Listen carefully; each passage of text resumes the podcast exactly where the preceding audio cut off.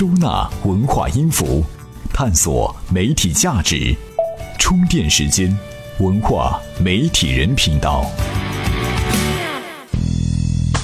欢迎来到文化媒体人频道。今天呢，咱们要聊的哈是社会化营销。从字面上看呢，确实稍微显得有点枯燥哈。但提到此间的行业翘楚杜蕾斯的微博，哎，那可是没有节操的典范呀，深受广大网友的喜爱。比方说啊，最近这不北京和张家口申奥成功嘛？这个杜蕾斯秒发了一条只有四个字的微博，滑到家了，配上一张他们家的产品拼成的这个五环图片哈，一语双关。此中深意啊，恐怕由不得你不暗自叫好了。此前哈，北京有一次下暴雨，杜蕾斯发了一条更有更绝的微博：北京今日暴雨，幸亏包里还有两只杜蕾斯。配图呢是一个年轻人在地铁里用套套把脚上的鞋都套上，晶莹剔透。虽然啊这个动作违背了产品的使用场景，那似乎人人都喜欢这个玩笑哈。当天夜里这条微博的转发量是达到了五点八万条，三天内呢是转发了九万条。套套和鞋的微博啊是没花一分钱呢，传播效果呢却可以和 CCTV 黄金时段的广告来媲美了。另外一个传说哈是小米。说小米才称得上社会化营销的鼻祖。小米发迹的时候呢，我还是一个不怎么积极向上的大学生哈，不上课，通宵打游戏呢都是常事儿。身边的朋友呢也不爱社交信息啊，那是相当的闭塞。然而，就是这样一群平时门都不出的人，在某天的中午却因为一件事儿疯狂了，那就是抢手机。哈哈。我十分不解哈，一个手机为什么要抢？有的卖还不敞开卖？直到走到校园里，听到了无数人在讨论小米手机如何如何好，如何如何便宜，如何如何性价比高。哎，这个时候才意识到哈，小米这个品牌这么火。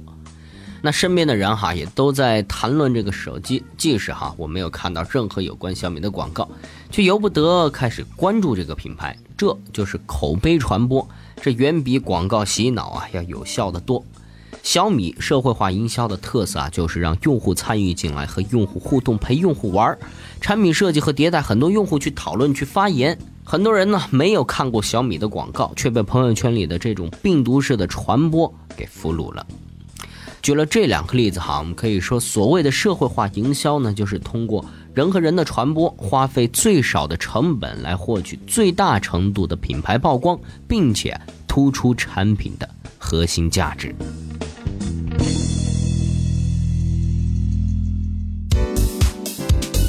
杜蕾斯、小米、陈安妮，大众怎么偏爱他们？善良、炫耀、贪婪，营销人如何利用自己的特质？粉丝、创意、渠道、传播的三板斧，哪个更重要？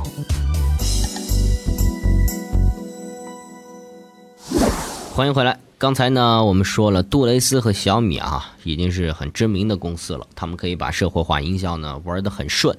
那很多哈不那么知名的品牌做社会化营销有出路吗？其实呢，任何东西啊都不是凭空做大的，抓住人的痛点、小点子或者小活动呢，都有机会打社会化营销的翻身仗。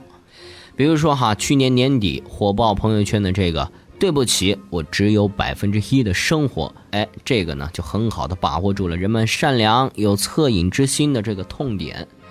这篇长长的漫画呢，只讲述了一件事儿：我陈安妮如何从默默无闻、历经艰辛，一步步成长为九零后创业的佼佼者。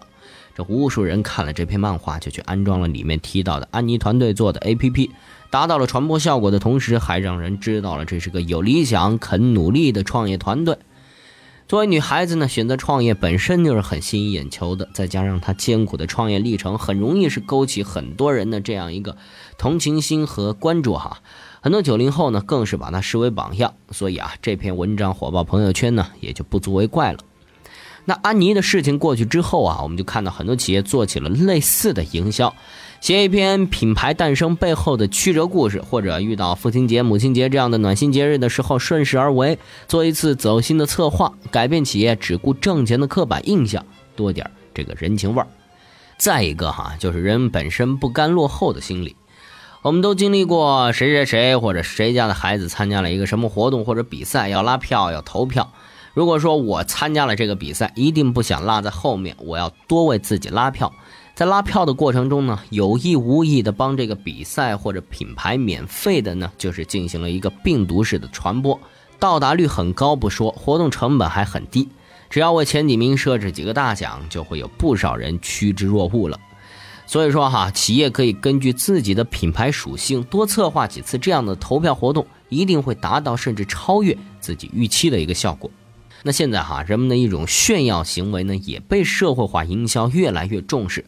比如前不久十分流行的这个网上哈反手摸肚脐的比赛，更早的还有这个锁骨放硬币，始作俑者啊，也许不是某个企业所为，但这呢是企业可以抓住的一次很好的营销机会。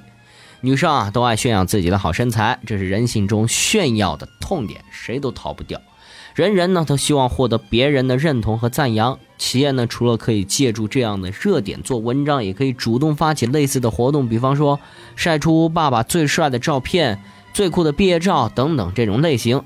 只要是企业能够给受众一个炫耀天分的舞台，那这个舞台上的表演者啊一定会数不胜数。刚才我们说了哈，社会化营销要抓住人的这个善良恻隐之心，以及不甘落后、炫耀的这种心理。那接下来我们要谈到的这一点哈，可能是社会化营销里算计的最多的，哎，是什么呢？这就是人的贪婪了。最近哈一直很流行的手机砍价活动，大概都是这个套路：一台知名品牌的智能手机九九九，远低于市场价，需要你转发到朋友圈甚至各个微信群，让你的朋友帮你砍价，砍到零块钱之后，这个手机啊就会免费送给你。哎，免费的东西谁不想要啊？于是乎啊，大家一窝蜂的都跑到各个群、各个朋友圈都去转发。这个活动策划者啊，正是抓住了人们的这种贪婪心理啊，策划了这样一个活动。朋友圈呢，经常出现一些东西莫名其妙的便宜，商家做的也是赔钱赚吆喝的买卖，难免哈，有人就会忍不住转发一下，间接的呢，就帮他们进行了病毒式的传播。作为企业哈，这种不费力还讨好的事情是可以尝试多做一些的。我们说了哈，人们的善良、嫉妒、炫耀，还有贪婪，是这些社会化营销得以传播的深层原因。这样的事情啊，要做得好，可不是平时抖个机灵就能解决的。做传播的哈，如果说你不了解点这个心理学，看来还真不好混呐。怎样才能加入我们的微信交流群呢？在微信公众号“充电时间”中找到群入口按钮，根据提示进行相关操作，这样你就能和同频道的小伙伴们待在一块儿啦。杜蕾斯、小米、陈安妮，大众怎么偏爱他们？善良、炫耀、贪婪，营销人如何利用自己的特质？粉丝、创意、渠道，传播的三板斧哪个更重要？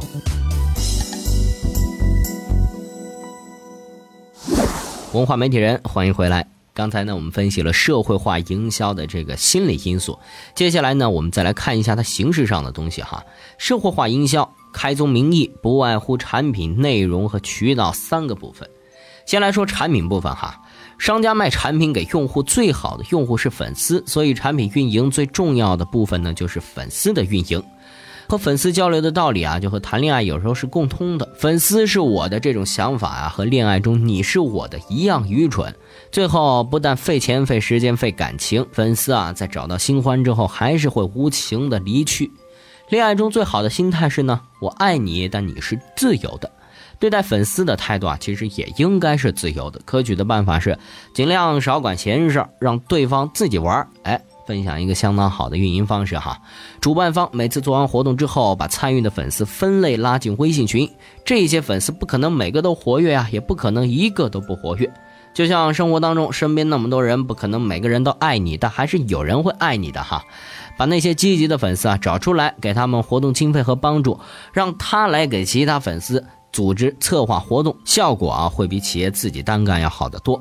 如果说这家企业还讲一点情怀，那就更好了。不妨给积极的粉丝冠以类似“某某地区会长”“某某校园大使”的头衔，让他们获得更大的这样一种满足感，比单纯的经济支持啊还要更好用。也正是因为如此哈，他们可以给别人给不了的建议，他们可以做到别人做不到的事情。而企业要做的呢，就是站在平等的位置上，认真倾听。再说直白一点，就是尽快的回复粉丝的消息，让他们感觉到自己被倾听、被珍惜。哎，说到这儿呢，给您举个例子哈，西班牙王室曾经呢和哥伦布签订条约，你是你所发现的所有领土的总督。哥伦布啊，只要是在美洲发现一个地方，他就是这个地方的总督。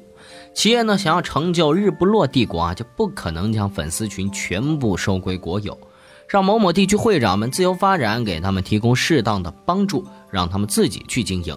那比方说哈，现在的一些明星粉丝群已经是给出了最好的学习模板。没听说过哪个活跃的粉丝群是明星自己建立的哈，所以说哈，自愿和热爱比百万年薪的职业经理人要靠谱得多。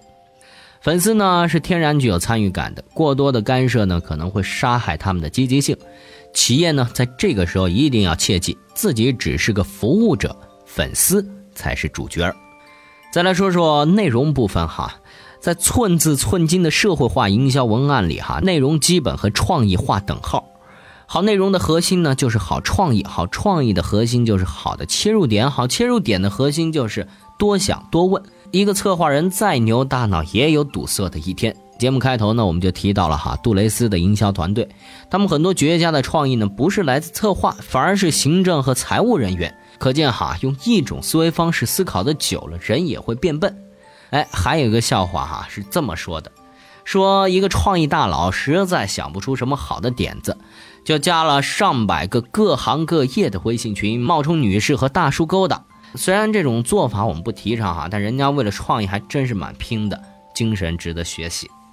有了想法，那还得去实现啊。这个时候就体现出了社会分工的好处了。比如说，我们是创业公司，要写一篇图文结合的精彩文案，然而。并没有专门的这个文案和美工人员，请个好的写手和美工呢都不太便宜，采用众包的方式最为合理。这样呢，能够让专业的人做专业的事儿，用合理的费用买到相应的回报，付出的金钱呢也不会浪费。美工就找猪八戒、淘宝这类吧，五十块钱又快又好。写手呢找淘宝一般不靠谱，高质量的内容啊，淘宝级的写手是搞不定的。如果说有一些作者群、记者群，哎，那就十分靠谱了。说完了这个产品和内容哈，我们再来聊一聊渠道。传播渠道呢有很多种，可以分为新媒体、传统媒体以及发传单。但是呢，很多人忽视了这个传单的重要性。对于很多垂直领域的项目哈，这是到达目标用户最好的方法，比很多所谓的线上精准营销哎都要来的靠谱的多。如果说哈是社区蔬菜水果电商的，就是针对在社区居住的这个普通居民，小区呢就可以发。假如说是卖云服务器的，针对的可能只有创业者，那可能呢就要在各大初创企业孵化器来走一圈了。传单便宜又精准，一定程度上可能会成为营销的一个杀手锏。再来说说传统媒体，传统媒体的背书效果很好，但是单价成本很贵，影响力呢又非常的有限，所以啊，一般不建议只做传统媒体。但是传统媒体始终把握主流的地位啊，如果仔细研究，你可以发现，网络红人们如果不能从网络转移到主流媒体，不过是如流星划过，很快就被人遗忘了，更不要说大红大紫。在这个信息爆炸、优质内容短缺的时代，内容本身就是渠道。你比方说，你到底是看优酷、土豆、搜狐、爱奇艺，还是看优酷上的宏观、土豆上的火影、搜狐上的屌丝男士、爱奇艺上的小松奇谈？目前呢，经得起时间考验的内容啊，多数都在传统媒体手上。互联网也不过是报纸、杂志的扩散者。传统媒体已死的言论呢，多半也是危言耸听。所以说哈，有实力的话，还是去传统媒体。报个到吧。总之呢，通过优质并且低价的渠道传播好的创意，是做社会化营销的基本逻辑。目标是粉丝，用创意和渠道来让恋爱对象开心，前提是优秀，至少也是没有明显缺陷的产品。营销再好，产品是渣，那也是没有前途的。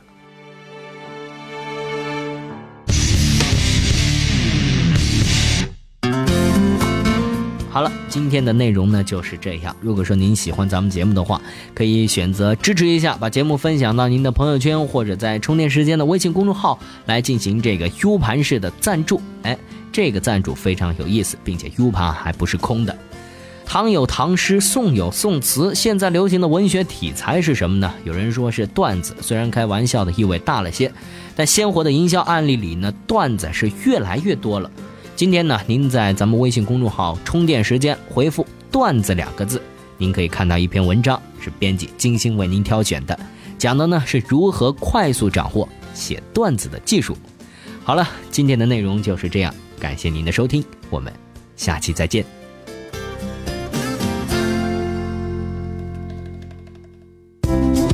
怎么样关注我们的微信公众号呢？您在微信内搜索“充电时间”就可以找到加 V 的我们了。关注后赶紧开始每日签到，积分可以兑换礼品哦。这里是充电时间，商业思维和行动智慧是我们共同的追求。